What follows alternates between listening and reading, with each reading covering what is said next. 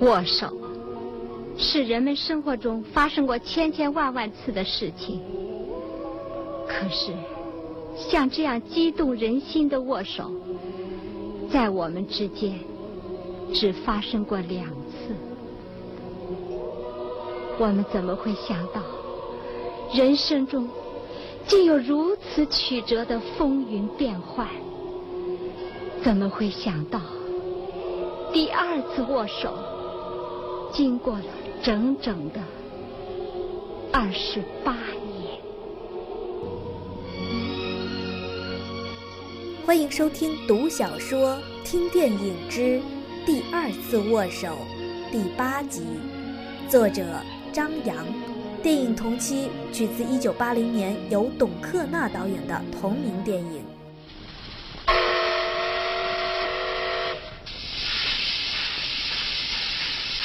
列车缓缓驶入南京站。杰琼，我们先走了。年轻人，再见了，再见，再见，再见。凌云竹夫妇跟着一个职员和两名推车的仆役往出站口走去。待他们从视野里消失，苏冠兰回过头来，正好碰着丁杰琼伤感而痛苦的眼神。少女两只眼睛噙着泪水，显得清澈而潮润。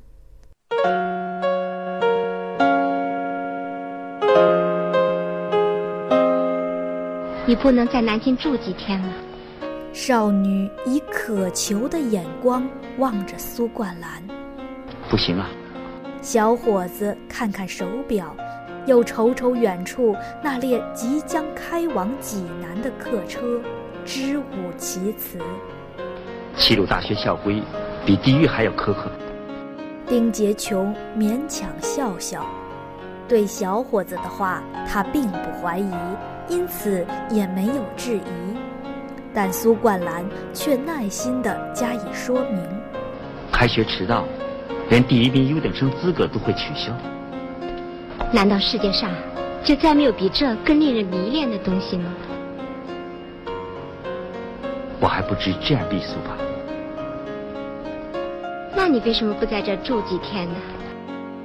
丁杰琼转过脸来，目光灼灼，嗓音微颤，简直是哀求。冠兰，你想过没有啊？哪怕只是短短的一两天，也许会发生许多非常美丽的事情。苏冠兰怦然心动，他觉察到了自己的胆怯，他顽固地避开了琼姐的视线。少女仍然目不转睛。这儿又不是没有你的亲人。苏冠兰摇摇头，叹一口气：“你别提我那父亲了。除了父亲，就再没有别的亲人了。”苏冠兰认真寻思。哦，对了，我还有个小妹妹。姐姐呢？我没有姐姐。啊，不，琼姐。苏冠兰喊道，她突然领悟了什么，却再度哑然失声。她动情、欣喜、爱意冲动。却又感到喉咙被什么堵住了。丁杰琼却全神贯注地凝视着某处角落，仿佛对眼前的一切视若无睹，身边的这个小伙子也已不复存在。苏冠兰顺着他的视线看去，发现花坛上摆着几盆兰草。盛夏刚过，没有花朵，但深绿色的茎叶肥大茂密，生意盎然。尽管连一丝风也没有，那些叶片却好像迎着气流，在微微摇曳，在冲着两个少男少女轻笑颔首。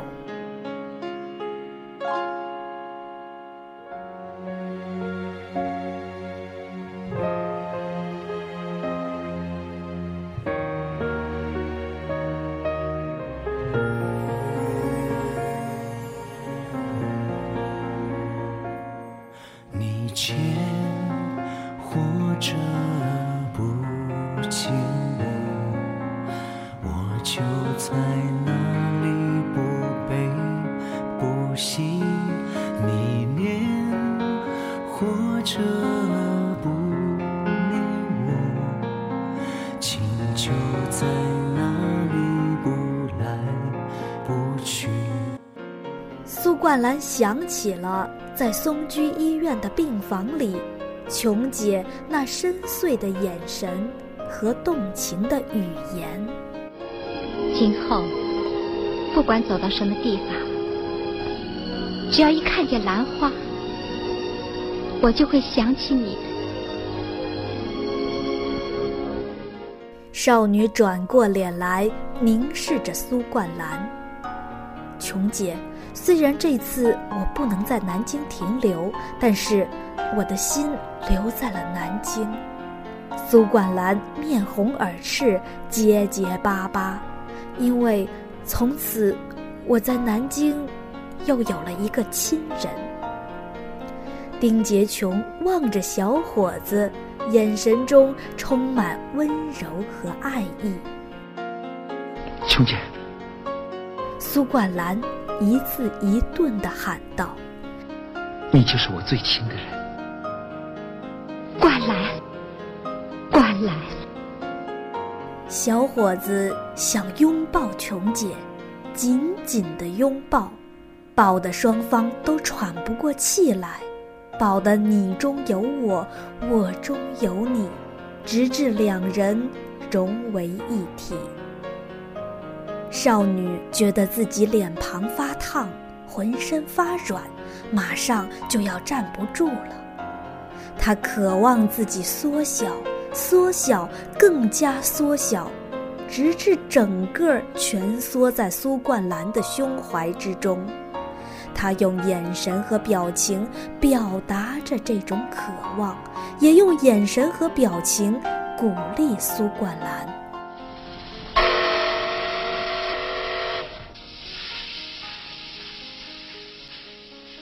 火车汽笛嘶鸣，苏冠兰回头看看，不错，开往济南的那趟列车即将开动。两人都想说话，还想说很多很多，但是奇怪，一个字儿也说不出来，代替语言的是泪水。此刻的苏冠兰才体会到执手相看泪眼，竟无语凝噎的意境。寒战季节，对唱听完骤雨初歇，杜门帐影无需留恋，出兰舟催发，执手相看泪眼，竟无语凝噎。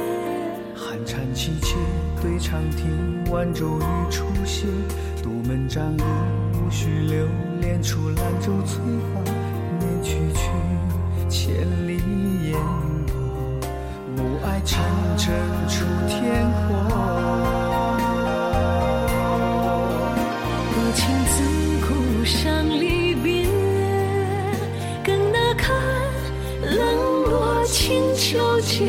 今宵酒醒何处？杨柳岸，晓风残月。此去经年凝息，良辰好景虚设，便总有千种风情，更与何人说？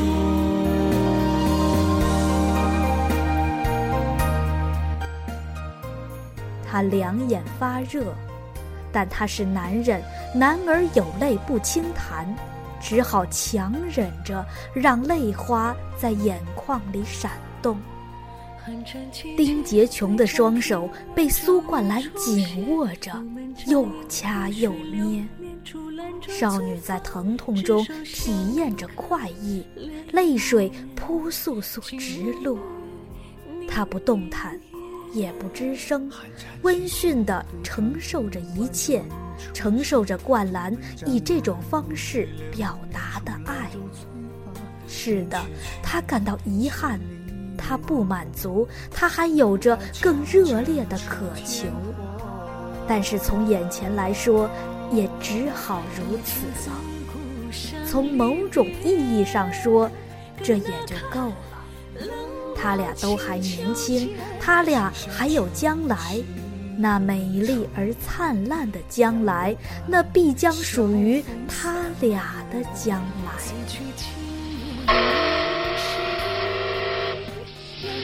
火车头再度厉声嘶鸣，他在催促两个无语凝噎的年轻人，揶揄着两颗依依不舍的心。